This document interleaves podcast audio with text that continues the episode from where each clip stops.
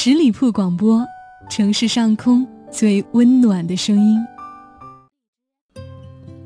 我不想你，但是我很想当年那个爱你的我。大家好，我是聆听爱情的主播妍妍，欢迎跟我一起来分享这一期的故事。我写过一些青春言情小说，所以很多人都觉得我是永恒的十七岁少女心。其实我的十七岁一点儿都不少女，内心强大如莽汉。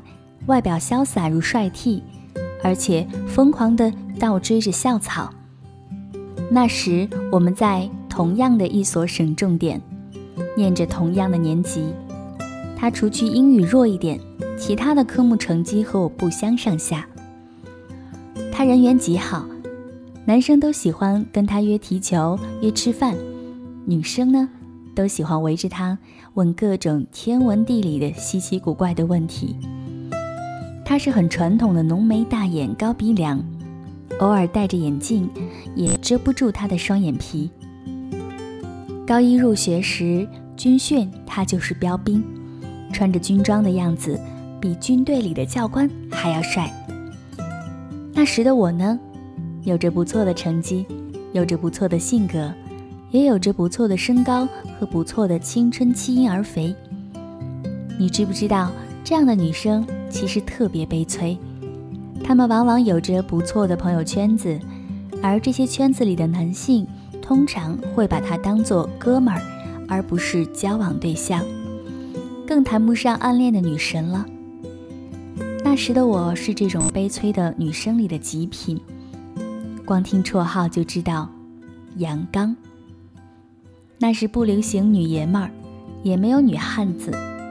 一个女孩被唤作是阳刚，如果还有廉耻之心的话，应该会一哭二闹三上吊一下，来呵护自己玻璃一样的少女心吧。但是我没有，我乐呵呵的接受了，还在大家的呼唤声中，脆生生的回答着。十六七的男孩子喜欢的女生肯定是千差万别的。但是我清楚的知道，我喜欢的人，他不喜欢我，因为别人喊我绰号的时候，他在笑。你不喜欢我没关系，只要我喜欢你就好了。谁让他笑得这么好看呢？阳光透过了梧桐树的叶子，细小的光斑跳在他的脸上，他的大眼笑成一条缝。我想，我这一生都忘不掉。我曾经在自己的长篇小说《我的孤单你永远不懂》里写过一个长长的暗恋的故事，写到女主角暗恋男主角，故意绕到他的班级门前走，或者故意在他经过自己班级时跑出去制造偶遇。课间操的时候，升旗仪式的时候。一双眼睛死死地盯着他，在人群里到处搜索他的影子。这样的白痴行径，任何一个暗恋过的人都做过吧？好吧，如果只是这样，我也就跟着其他的怀春少女没有什么区别了。太对不起“阳刚”这个美称，我没暗恋，我表白了，具体细节不想多讲，反正我顺理成章的被拒绝了。好在我心胸宽广，皇恩浩荡，继续舔着脸跟人家做哥们儿。食堂打饭的时候故意插队到他前面，全校大扫除的时候故意挤到他跟前，让他帮我洗拖把。考试前找不到二 B 铅笔填写答题卡的时候，一定要跑到他们班门口去借。好在那个时候，二 B 这个词儿还没有像今天这么的普及。写了新的小说，第一时间拿给他看，揪着他的耳朵让他说好。直到高考的最后一天，我还用他的饭卡给自己买了碗冰粥喝。死缠烂打，软磨硬泡，甜软见绵，死不要脸，却满心都是幸福的。十六七岁的年纪，谁都不敢说爱。偷偷摸摸的说句喜欢，已经是不得了的大事。现在回想起那段岁月，反倒觉得那是真爱。那样的感情没有斤斤计较，没有患得患失，太急着把自己奉献出去，恨不得让全世界都知道我对那个人的心意。如果可以把心抛出来，我一定会的，一定会大大方方的递到他面前，说：“你看，你看，这就是我的情感，鲜活滚烫。”也许他会感动，也许仍旧会拒绝，我甚至会吓到，或者是惊恐。但是我就是那样执拗坦荡，无怨无悔。高三那年，我家出了事儿，我整个人都灰头土脸，飞扬跋扈的精神不在了，每天没精打采的像条死狗。爸妈也空前的忽略我。不记得我的生日。生日那天中午，我拎着饭盒去食堂吃饭，校园广播站又按照惯例开始点歌了。恍惚间听到主持人在念我的名字，说祝我生日快乐。世界好像一下子都安静了，正在喧嚣的校园一下子凝固了，其他声音都被我自动屏蔽了，耳朵里。只剩下某某某为我点播的歌曲，记着播音员的声音，某某某对我说：“别怕，有我在，生日快乐。”他为我点的是《同桌的你》，老狼的一首歌，音乐那么好听，旋律那么悠扬。我出在校园的马路上，伴着人来人往，哭得像个傻逼一样。他送我的生日礼物是一盘磁带，就是同桌的你。其实那时候大家已经很少听磁带了，CD 已经成为炫耀的配饰。但是我视那盘磁带如珍宝一样，把随身听放在枕边，每天睡前都要听几遍。终于有一天半夜，我的随身听不争气坏了，把磁带绞出来了，老长老长。我拿着铅笔，努力努力的，很想把磁带绕回去，可是不知道怎么的，哎，再也回不去了，不能听了。窗外凌晨三点的月亮跟大冰盘似的，一盘子的清冷光辉都洒在了我身上。我一边绕磁带一边哭，嘟囔着：“这是某某某送给我的，怎么办呢？怎么坏了呢？”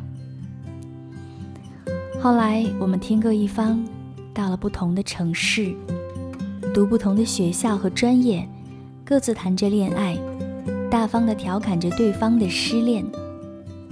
我落井下石地打击他：“谁让你当年不接受我的一番盛情，活该被人甩掉。”他发挥了腹黑毒舌的优势，说：“谁让你当时那么胖，还顶着一个难听的绰号？”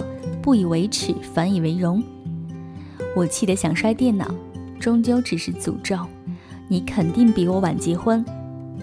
他的 QQ 很长时间保持在输入状态，最后回了一句：“当然啊，你长到二十岁就可以结婚，我还得熬到二十二岁。”不知怎么的，鼻子有点酸，眼里泛着泪花，再没有回复他。我当然很快就到二十岁，但二十岁的时候，我已经知道曾经特别想嫁给他，发誓这辈子就要嫁给他。如果我不嫁给那个人，我就出家，永远嫁不成。再后来，他回到他的故乡，三十而立，成家立业，水到渠成。我漂泊异乡，劫数多多，却永远的幸运的否极泰来。更解气的是，我终究比他先结婚。消息是在同学那里听说到的，我们没有再联络。几次高中聚会，我都因故没到。同学说他现在事业挺好，家庭很好，一切都好。他当然要好好的活着，这样才可以看到我事业很好，家庭很好，身材很好，一切都好。同学都打趣着：“你还是一个记仇的人呢，恨人家当年拒绝你。我说，如果这算是仇，我当然要记呀。我把最好的年华都给了他，最无耻的恋爱都给了他。如果他没有变得优异，那岂不是说明我当年很没有眼光吗？他这样完好，完全是因为我的感情浇灌。只是没有任何人知道。那盘永远不能够再听的拧了麻花的同桌的你，深深的藏在我的秘密抽屉里，成为了此生最珍贵的礼物。记得看到一句话：爱情这东西，要么别想，要么别放。十几岁死缠烂打，二十几岁两眼泪花，三十几岁终于可以放下。我不想你，但是我很想当年。那样爱你的我，这个故事摘自一本关于暗恋的书，大家如果喜欢的话，也可以去看一看，叫做《你知道我心里有你》。节目的最后呢，提醒还没有关注到我们的朋友，来搜索十里铺人民广播电台，点击添加关注。我是聆听爱情的主播妍妍，再次感谢您的聆听，下次节目再会喽，拜拜。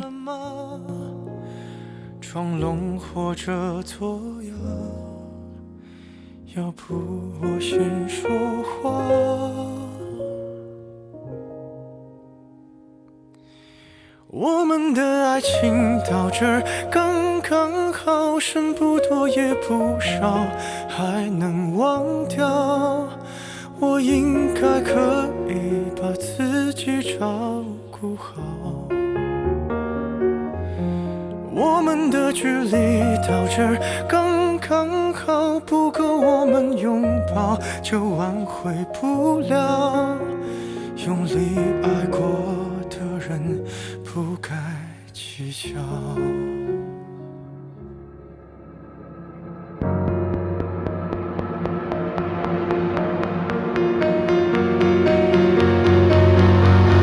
否要逼人起了家，亮出一条伤疤？不堪的根源在哪？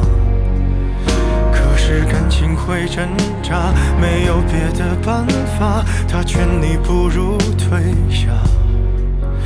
如果分手太复杂，流浪的歌手会放下吉他。故事要美，必须。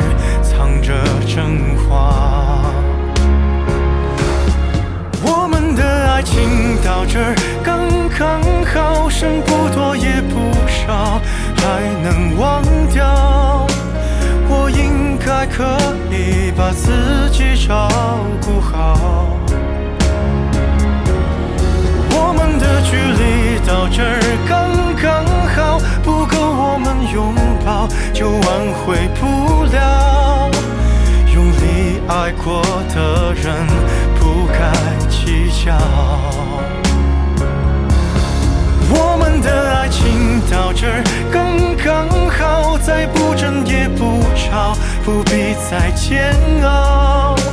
你可以不用记得我的好，我们的流浪到这刚刚好，趁我们还没到。天涯海角，我也不是非要去那座城堡。天空有些暗了，暗的刚刚好，我难过的样子就没人看到。你别太在意我身上的记号。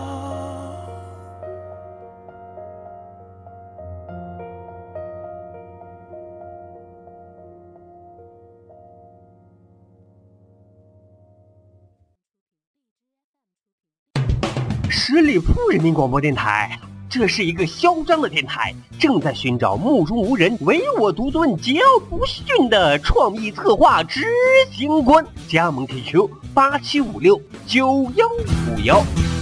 本期节目由十里铺人民广播电台制作播出。了解更多的资讯，请关注十里铺人民广播电台的公众微信和新浪、腾讯的官方微博。感谢收听，我们明天再见。